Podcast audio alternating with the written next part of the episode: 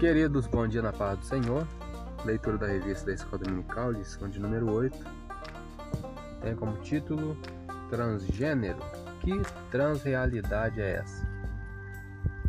Textual, portanto, deixará o varão seu pai e a sua mãe e apegar-se-á a sua mulher e serão ambos uma carne. Gênesis 2, 24. Verdade prática: a sexualidade bíblica é heterossexual, biologicamente definida conforme o sexo divinamente criado. A leitura diária de hoje, sexta-feira, o gênero do corpo é definido pelo sexo de criação. Ou é homem ou é mulher. Vamos conferir. Duas referências, Gênesis 1:27 nos diz: Criou Deus o homem, a sua imagem, a imagem de Deus o criou. Macho e fêmea os criou. E Gênesis 2,24, que estão falando muito nesse versículo, é o próprio textuário, portanto, deixará o varão seu pai e a sua mãe, e apegar-se à sua mulher, que serão ambos uma carne. É, vamos para a leitura da revista. A palavra que essa lição é transgênero. Paramos aqui. Iniciamos o tópico 2, reafirmando a visão bíblica de gênero. Ponto 1 um falou sobre a constituição biológica. Ponto 2 falou sobre a constituição moral. Vamos ler a partir do ponto 3 falar sobre a constituição da sexualidade. Ao criar o ser humano, macho e fêmea, Deus também instituiu a sexualidade, conforme lemos em Gênesis 1, 27 e 28. E aqui já temos uma outra resposta, que é da quarta pergunta: O que sempre fez parte da criação original de Deus? Resposta: Sempre fez parte da criação original de Deus o homem unir-se sexualmente em uma só carne com sua mulher Gênesis 2:24 é a resposta à quarta pergunta. Ao abordar o tema, o Senhor Jesus associou a anatomia do sexo com o propósito divino da sexualidade da reprodução. Vamos conferir isso em Mateus 19, versos 4 a 6, que nos diz a palavra do Senhor. Ele, porém, respondendo, disse-lhes: Não tendes lido que, no princípio, o Criador os fez macho e fêmea e disse: Portanto, deixará o homem pai e mãe, se unirá a sua mulher e serão dois numa só carne. Assim não são mais dois, mas uma só carne. Portanto, o que Deus ajuntou não separe o homem. Continuando a revista.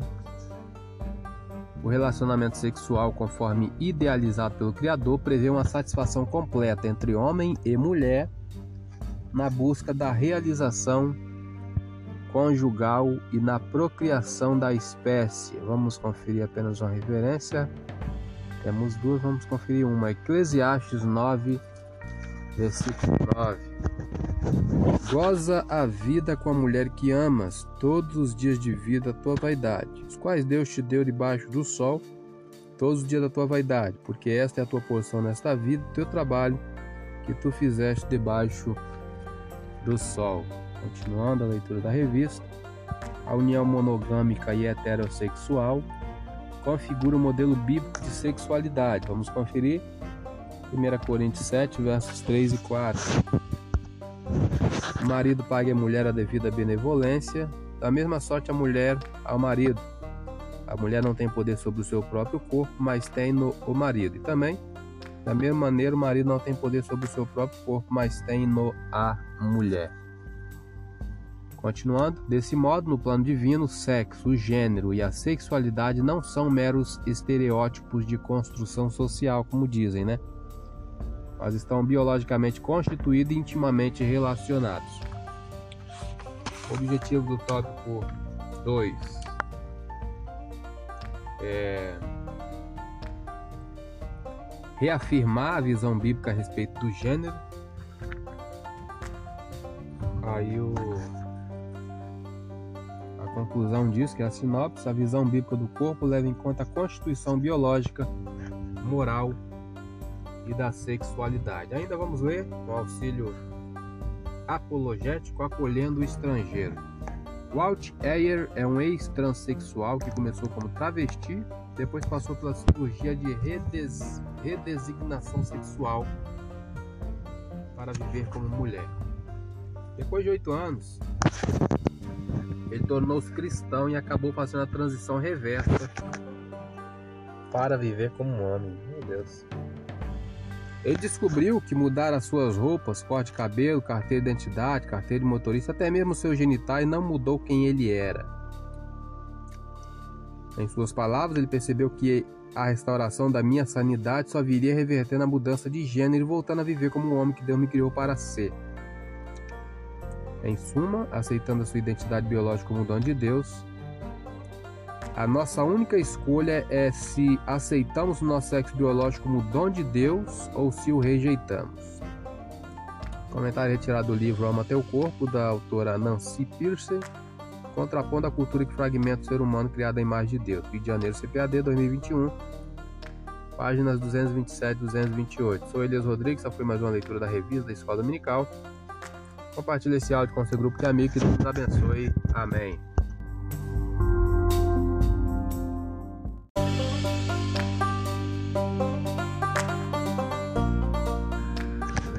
Queridos, bom dia na paz do Senhor.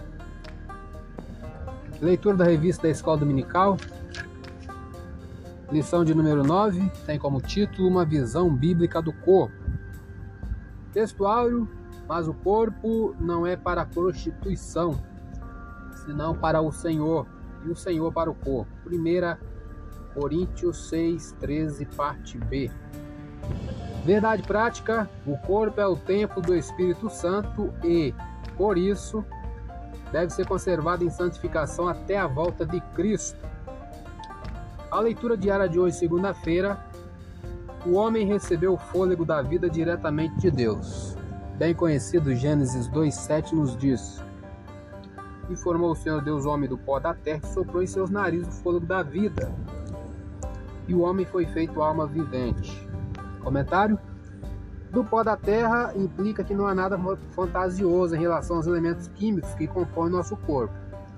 O corpo é um invólucro, uma estrutura sem vida, até que Deus o torne vivo com seu fôlego de vida. Quando Deus retira este fôlego, nosso corpo retorna ao pó. Desse modo, nossa vida e valor provém do Espírito de Deus.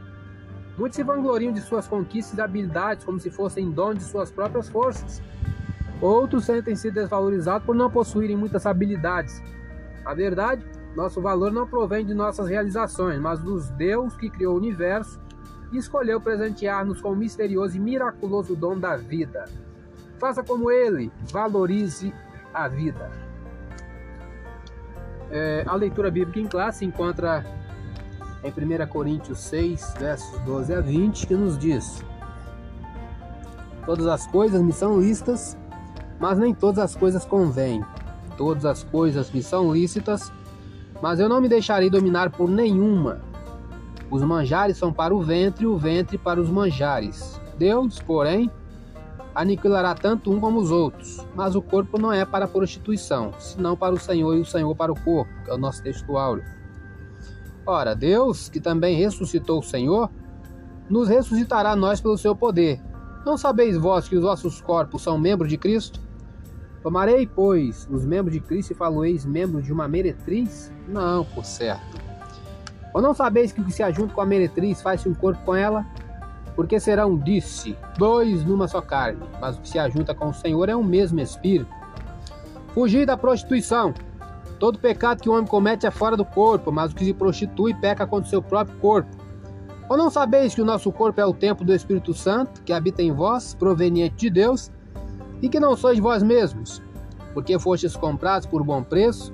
Glorificai, pois, a Deus no vosso corpo e no vosso espírito, os quais pertencem a Deus. Temos aqui o plano de aula, introdução. Uma visão materialista do corpo despreza a perspectiva bíblica que eleve o corpo ao propósito da vontade de Deus. A Bíblia, a doutrina bíblica da glorificação final do corpo do crente, tem muito a nos dizer a respeito do corpo terreno Há um propósito divino no corpo para vivermos de acordo com a palavra de Deus diante de uma cultura que tende a descartá-lo e desvalorizá-lo. Que o Senhor nos ensine a como servi-lo por meio do nosso corpo. Temos a apresentação da lição. O objetivo do tópico 1 é ensinar a criação do ser humano. O objetivo do tópico 2 é expor a visão bíblica do corpo. O objetivo do tópico 3 é contrapor a visão secular do corpo. Temos uma motivação. A Bíblia usa a imagem do templo para se referir ao corpo como uma habitação do Espírito Santo. Essa imagem revela o propósito de Deus para o corpo do cristão e o quanto se deve levar em conta o cuidado com ele. Esta lição nos estimula a cultivar uma visão bíblica e elevada a respeito do nosso corpo. Temos aqui uma sugestão de método que estaremos lendo quando lermos o subtópico 3 do tópico 2.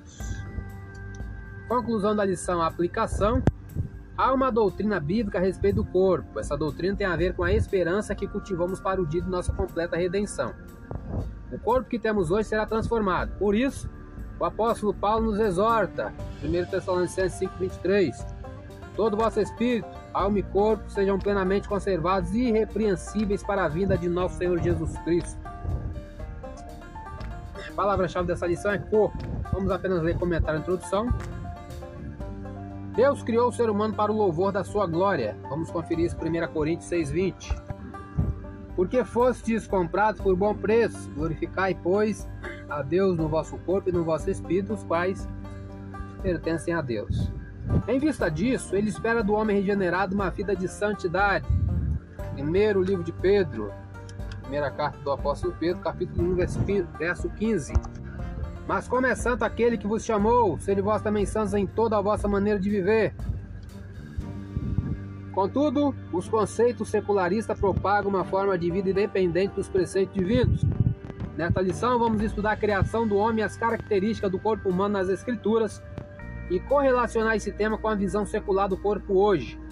Nossa finalidade é apresentar a visão bíblica do corpo, seu propósito e sua glorificação final. Sou Elias Rodrigues. Essa foi mais uma leitura da revista da Escola Dominical. Compartilhe esse áudio com seu grupo de amigos. Que Deus nos abençoe. Amém.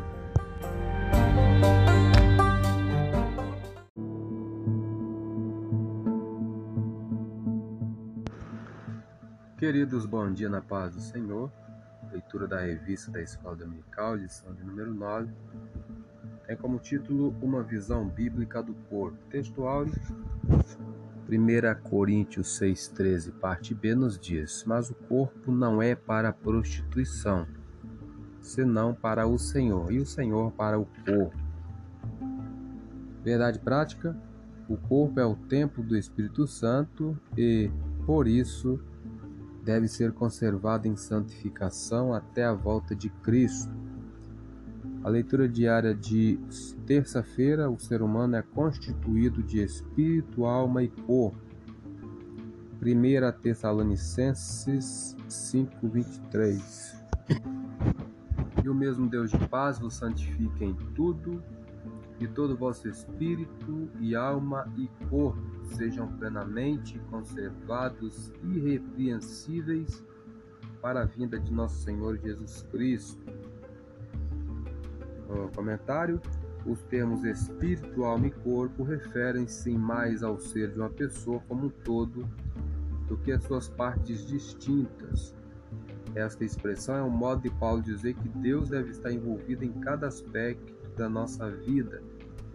É errado pensar que podemos separar nossa vida espiritual do restante da nossa vida, obedecendo a Deus apenas sob certo sentido, vivendo para Ele somente um dia por semana. Cristo deve controlar todo o nosso ser, não apenas nossa parte religiosa. É, leitura, a palavra-chave dessa lição é corpo. Já lemos comentário e introdução. Vamos iniciar o tópico 1, a criação do ser humano, o subtópico 1, a origem da raça humana. O homem é o único ser vivo criado à imagem e semelhança de Deus. E isso está lá em Gênesis 1, 26 e 27. Por isso, nossa declaração de fé ensina que fomos criados por um ato sobrenatural imediato e não por um processo evolutivo. Assim, o homem, Adão, foi formado pó úmido da terra, conforme está escrito em Gênesis 2,7. Interessante notar que o uso do hebraico Adão denota nome próprio, mas também genérico, significando homens e humanidade. Vamos ver uma referência. Salmos de número 73, verso 5. Não se acham em trabalhos como outra gente, nem são afligidos como outros homens. Salmo 73, verso 5, falando sobre homens e humanidade, né? Logo, Adão foi o primeiro homem a ser criado, lá em Gênesis 2. E Eva, a primeira mulher formada do corpo de Adão, também em Gênesis 2. Além disso, homem e mulher são descritos como criaturas da terra, porém, Deus soprou em seus narizes o fôlego da vida, conforme está lá em Gênesis 2,7.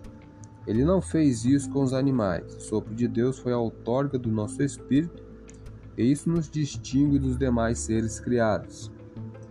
Ainda o subtópico 2, a constituição do ser humano. Logo no início tem uma longa resposta da primeira pergunta. Como a nossa declaração de fé expressa a nossa constituição humana? A resposta é: nossa declaração de fé professa que a natureza humana consiste numa parte externa, o corpo ou a carne, chamada de homem exterior, e uma parte interna, denominada de homem interior, composta de espírito e alma. Essa constituição humana é denominada de tricotomia, isto é, três substâncias que são espírito, alma e corpo. Hebreus 4:12. Exemplo dessa estrutura pode ser observado na pessoa de Cristo. É, Lucas 23, 46, vamos conferir. Reclamando Jesus com grande voz, disse: Pai, nas tuas mãos entrego o meu espírito. E, havendo dito isso, expirou. Voltando para a revista, a Bíblia de Estudo Pentecostal leciona que o nosso espírito é o componente pelo qual se tem comunhão com o Espírito de Deus, e a alma é definida pelos aspectos da mente, emoções e vontade.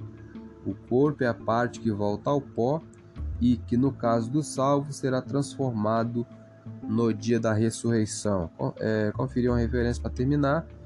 1 Coríntios 15, 42. 1 Coríntios 15, 42 nos diz: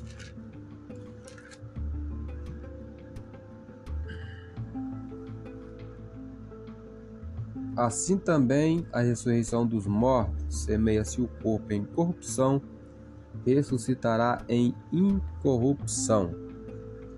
Sou Elias Rodrigues, essa foi mais uma leitura da revista da Escola Dominical. Compartilhe esse áudio com seu grupo de amigos. Que Deus nos abençoe. Amém.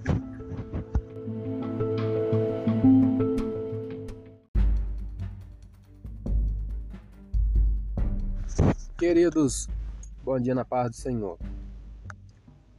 Leitura da revista da Escola Dominical, lição de número 9, tem como título Uma visão bíblica do corpo. Texto áureo, mas o corpo não é para a prostituição, senão para o Senhor, e o Senhor para o corpo.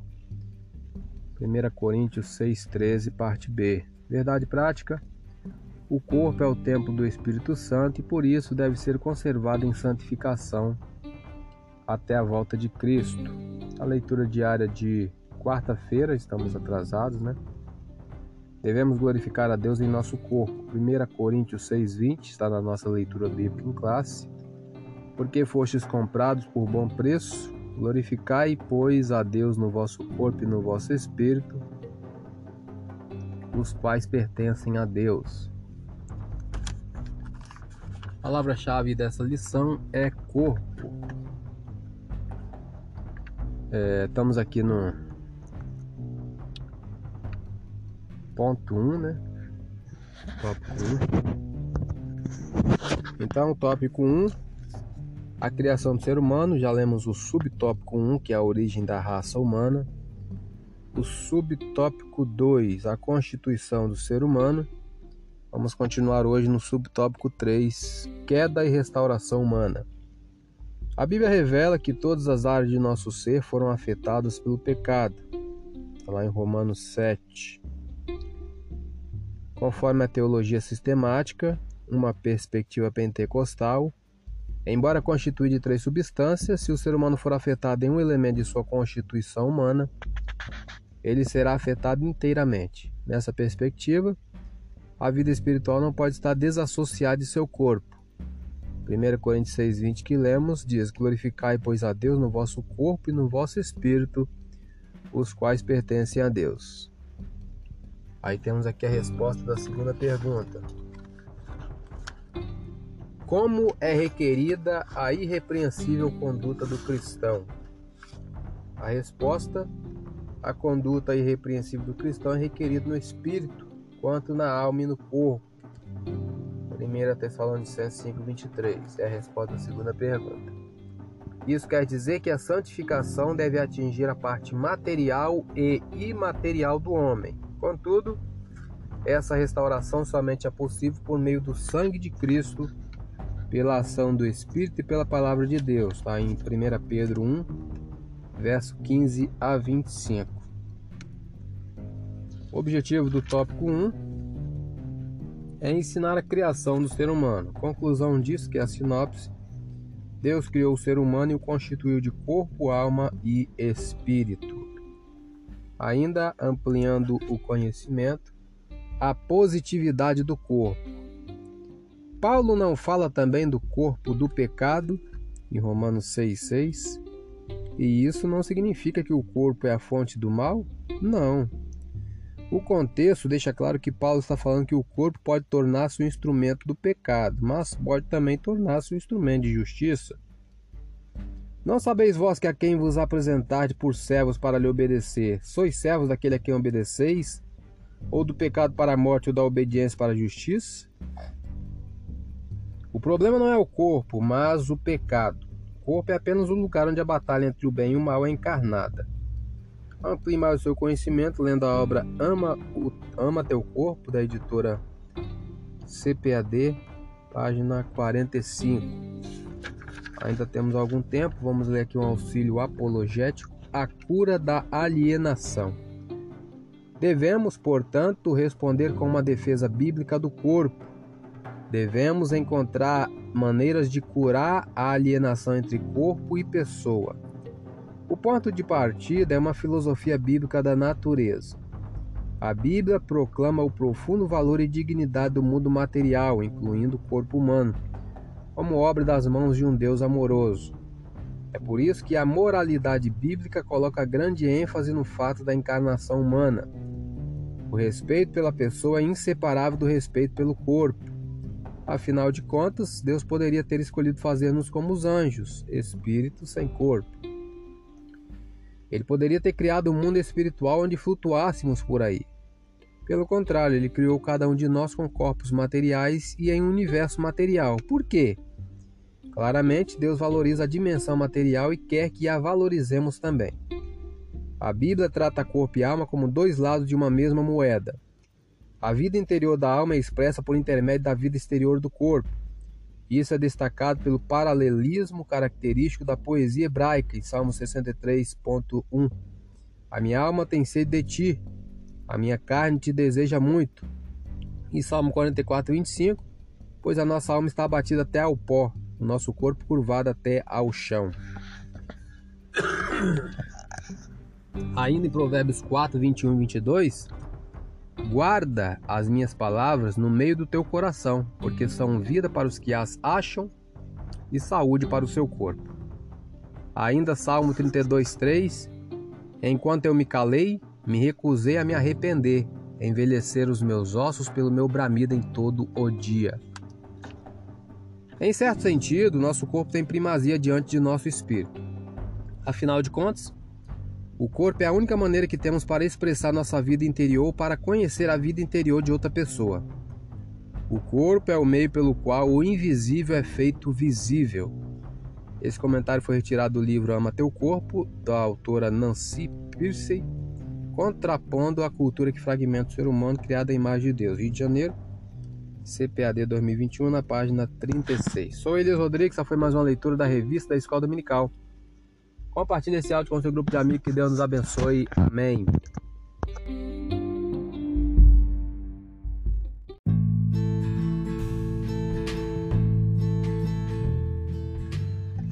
Queridos, bom dia na paz do Senhor.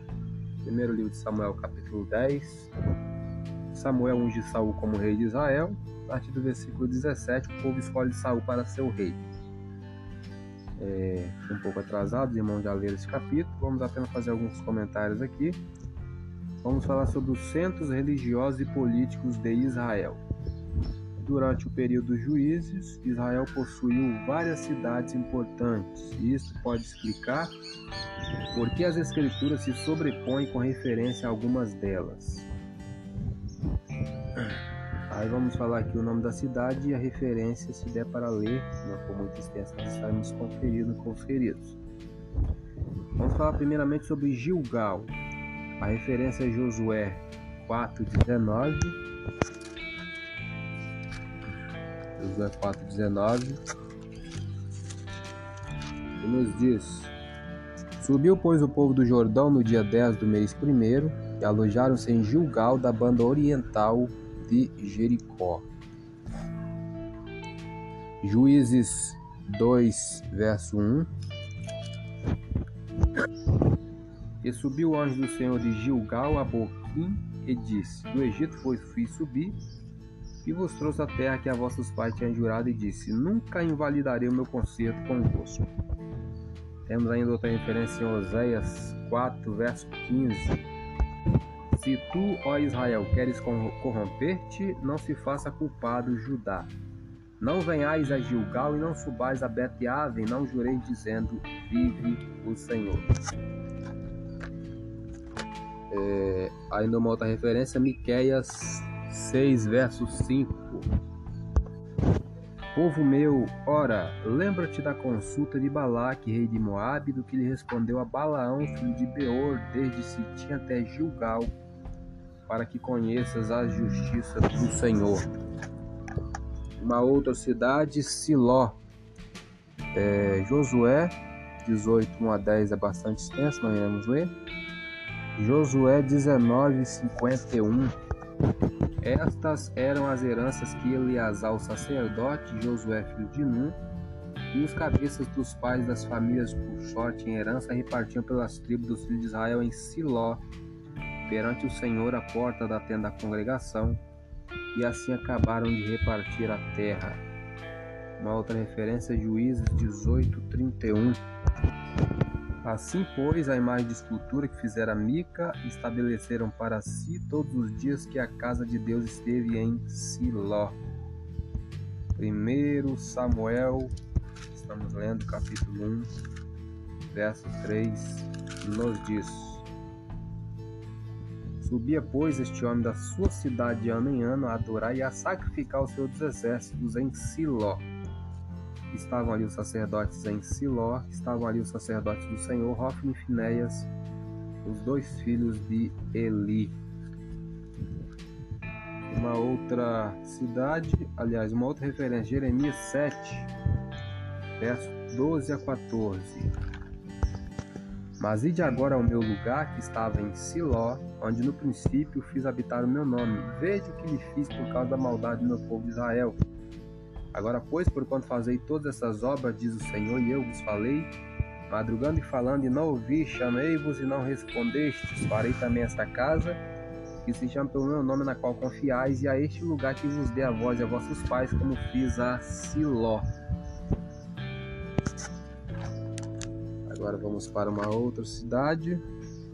Siquém, Josué 24, primeiro. Depois ajuntou Josué todas as tribos de Israel em Siquém, chamou os anciãos de Israel e os seus cabeças, os seus juízes, os seus oficiais, e eles se apresentaram diante de Deus, falando sobre Siquém. Agora vamos falar sobre Ramá, 1 Samuel 7, 17 e 8, verso 4. Iremos ler os dois em seguida. 7, 17. Porém voltava a Ramá porque estava ali a sua casa. E ali julgava Israel e edificou ali um altar ao Senhor. 8.4 Então todos os anciãos de Israel se congregaram e vieram a Samuel a Rama. Uma outra cidade, Mispa. 1 Samuel 10, 17. É o capítulo que estamos lendo hoje. Convocou, pois, Samuel o povo ao Senhor em Mispa. É... Juízes 11, verso 11. Assim Jefté foi com os anciãos de Gileade, o povo pôs por cabeça e príncipe sobre si. E Jefté falou todas as suas palavras perante o Senhor em Mispa. Ainda falando de Mispa, Juízes 20, verso 1. Então todos os filhos de Israel saíram e a congregação se ajuntou como se fora um só homem, desde Dan até Berseba, como também a terra de Gileade ao Senhor em Mispa. Agora falar sobre outra cidade, Betel, Juízes, ainda Juízes 20, versos 18 e 26. Levantaram-se os filhos de Israel e subiram a Betel e perguntaram a Deus, disseram, quem dentre nós subirá primeiro a pelejar contra Benjamim? E disse o Senhor, Judá subirá primeiro. Versículo 26. Então todos os filhos de Israel, todo o povo, subiram e vieram a Betel e choraram e estiveram ali perante o Senhor. Jejuaram aquele dia até a tarde e ofereceram holocausto e ofertas pacíficas perante o Senhor. Aí temos aqui. Falamos sobre Betel, né? Primeiro Samuel 10, 3. E quando dali passaram mais adiante, chegares ao carvalho de Tabor, ali te encontrarão três homens que vão subindo a Deus a Betel. Um levando três cabritos, outro três bolos de pão e outro um odre de vinho. Uma outra cidade, Gibeá, que era o centro político somente, 1 Samuel 10, 26 e foi também Saul para sua casa Gibeá, e foram com ele do exército aqueles cujo coração Deus tocara. E Gibeão, apenas o centro religioso. Primeira, primeiro Reis 3, 4. E foi o rei a Gibeão para lá sacrificar, porque aquele era o alto grande. Mil holocaustos sacrificou Salomão naquele altar. Uma outra referência, segundo Crônicas 1, versos 2 e 3. E falou Salomão a todo Israel, aos capitães dos milhares da centena, aos juízes, e a todos os príncipes em todo Israel, chefe dos pais. E foram Salomão e toda a congregação com ele ao alto que estava em Gibeão, porque ali estava a tenda da congregação de Deus que Moisés, servo do Senhor, tinha feito no deserto. E agora, uma última cidade, Jerusalém. 1 Reis 8, verso 1. Então congregou Salomão os anciãos de Israel e todos os cabeças das tribos, príncipes dos pais dentre os filhos de Israel, diante de si em Jerusalém, para fazerem subir a arca do conceito do Senhor da cidade de Davi, que é Sião. E uma última referência, Salmo 51, verso 16 a 19. 51, salmo bem conhecido, né? 16 a 19. Por que te não compras em sacrifício, não os daria? Tu não te deleita em holocausto.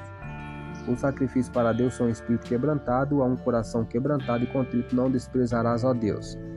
Abençoa Sião, segundo a tua boa vontade, edifica os muros de Jerusalém. Então te agradará de sacrifício de justiça, dos holocaustos das ofertas queimadas. Então se oferecerão novilhos sobre o teu altar. Samuel reuniu os israelitas em Mispa onde ungiu Saul como seu primeiro rei. Até este ponto, o centro político da nação parece ter sido também o seu centro religioso. Acima, onde lemos no caso, né, estão as cidades que provavelmente serviram tanto como centro religioso como político de Israel desde o dia de Josué. Saul provavelmente foi o primeiro líder israelita a separar o centro religioso da nação, Mispa neste momento, de seu centro político, Gibeá. Politicamente, o país fortaleceu-se durante algum tempo, mas quando Saul e seus oficiais pararam de buscar a vontade de Deus, o ciúme e as discussões internas logo começaram a enfraquecer a nação interiormente. Ao tornar-se rei, Davi trouxe a Arca da Aliança de volta para Jerusalém, sua capital. Salomão então uniu completamente os centros religiosos e políticos nesta cidade.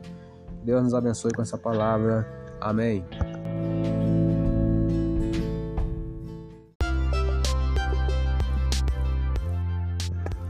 Queridos, boa noite na paz do Senhor. Leitura da revista Escola Dominical, um pouco atrasado. Lição de número 9, que tem como título Uma visão bíblica do corpo. Textuário 1 Coríntios 6,13, parte B. Mas o corpo não é para a prostituição, senão para o Senhor, e o Senhor para o corpo. Verdade prática: o corpo é o templo do Espírito Santo e, por isso, pode ser santificação até a volta de Cristo. A leitura diária de sexta-feira, a transformação do corpo mortal conforme o corpo glorioso de Cristo. Romanos 8:23 nos diz: E não só ela, mas nós mesmos, que temos as primícias do Espírito, também gememos em nós mesmos, esperando a adoção, a saber, a redenção do nosso corpo. Ainda uma outra referência, Filipenses capítulo 3, verso 21. Filipenses, depois de Efésios, né? capítulo 3, verso 21, nos diz que transformará o nosso corpo abatido para ser conforme o seu corpo glorioso, segundo o seu eficaz poder de sujeitar também a si todas as coisas. Vamos ver o contexto, versículo 20: Mas a nossa cidade está nos céus, onde também esperamos o Salvador, o Senhor Jesus Cristo, que transformará o nosso corpo abatido para ser conforme o seu corpo glorioso, segundo o seu eficaz poder, de sujeitar também a si todas as coisas. Vamos para a leitura da revista, a palavra-chave é corpo. Paramos aqui no tópico 2, a visão bíblica do corpo. Subtópico 1, parte exterior do homem. Aqui temos a resposta da terceira pergunta. Como o corpo é identificado na Bíblia? Resposta bastante extensa. A resposta é essa. Ó.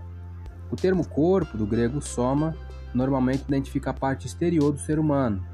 O termo carne, do grego sarkis, quando se refere ao homem físico, inclui a sua dimensão exterior, de fora.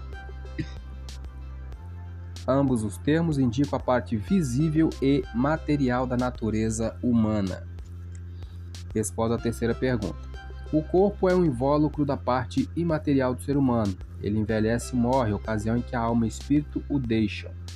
A carne, o corpo, geralmente é descrita em sentido negativo. Romanos 7,18 nos diz: Na minha carne não habita bem algum. Entretanto, esse tom depreciativo diz respeito à natureza pecaminosa do homem e não especificamente ao corpo físico. Assim sendo, nossa declaração de fé rejeita a ideia de ser o corpo uma prisão da alma e do espírito, ou de ser inerentemente mau e insignificante.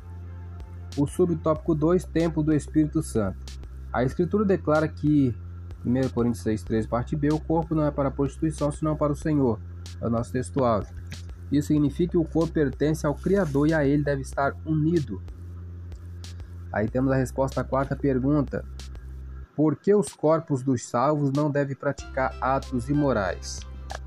A resposta é: nesse sentido, essa parte material do salvo deve ser santa e usada para glorificar a Deus. Em 1 Coríntios 6, lemos que os corpos dos salvos são metaforicamente membros do corpo de Cristo. Resposta da quarta pergunta. Por isso, eles não devem praticar atos imorais. Aqui, o cristão é exortado a não pecar contra o próprio corpo, pois um resgate de alto preço foi pago por Cristo, tornando o crente templo e morada do Espírito Santo. Portanto, como santuário, o corpo nunca deve ser profanado por impureza alguma. O subtópico 3, glorificado na ressurreição. Agora vamos fazer uma pergunta aqui. O que é glorificação final do corpo? É uma pergunta para todos.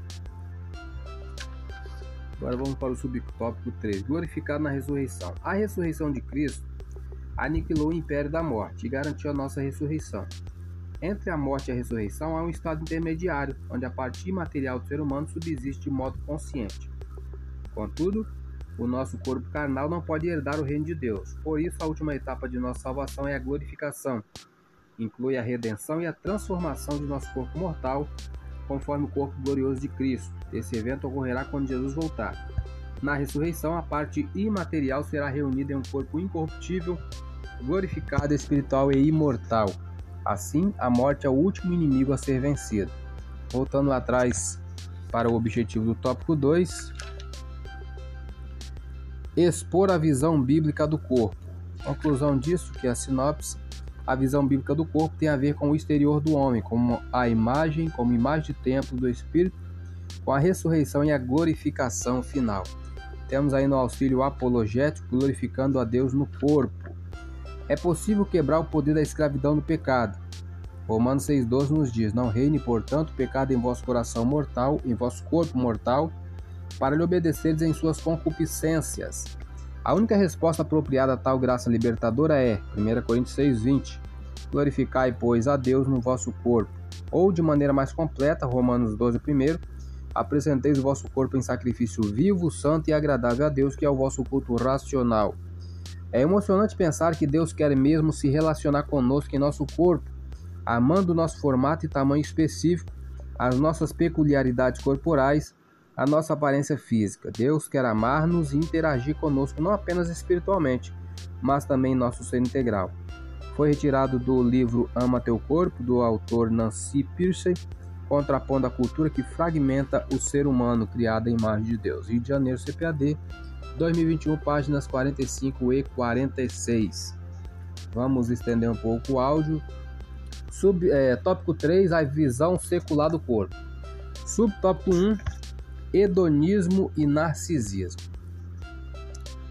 Aqui temos a resposta à quinta pergunta, tá? No, no atual cenário, o que as ideias secularistas promovem? Aí temos os subtópicos: hedonismo e narcisismo, erotização e libertinagem, liberdade e autonomia. Isso, essas são as ideias secularistas. Vamos falar sobre o hedonismo e narcisismo subtópico 1. Zelar e manter o corpo saudável é uma forma de glorificar a Deus. Contudo, em tempos pós-modernos de busca da felicidade, o hedonismo e o narcisismo são incutidos na sociedade. Com hedonismo, nos referimos ao estilo de vida em que a obtenção do prazer e a fuga do sofrimento são prioridades. Nesse aspecto, tudo é permitido. Com narcisismo, aludimos ao amor excessivo que uma pessoa tem por si própria. De acordo com essa abordagem, refere-se ao indivíduo que, de modo insensato, persegue o corpo ideal por meio da boa estética a qualquer custo e se porta com ostentação em busca da autorrealização e de ser admirado. Em oposição a essa cultura, Paulo ensina, lá em 1 Coríntios 6,12: Todas as coisas me são listas, mas nem todas as coisas convêm. O subtópico 2, erotização e libertinagem. Ao formar o ser humano, Deus também criou a sexualidade. Portanto, não se trata de algo impuro. O pecado não está no sexo, mas na perversão de seu propósito. Nossa declaração de fé leciona que a relação sexual não é só para procriar, mas também para o prazer dentro dos limites do matrimônio e do uso natural do corpo. Todavia, em nossos dias, a erotização do corpo é explorada nas mídias, artes, músicas e literaturas. O objetivo é seduzir e estimular as práticas sexuais ilícitas. Como resultado, a licenciosidade, isto é, a conduta sexual desregrada e imoral, prolifera assustadoramente. Diante disso, o apóstolo Paulo adverte em 1 Coríntios 6,12b: Todas as coisas me são listas, mas eu não me deixarei dominar por nenhuma. Subtópico 3: Liberdade e autonomia. Perdão. A Bíblia atesta que o homem é dotado de livre-arbítrio.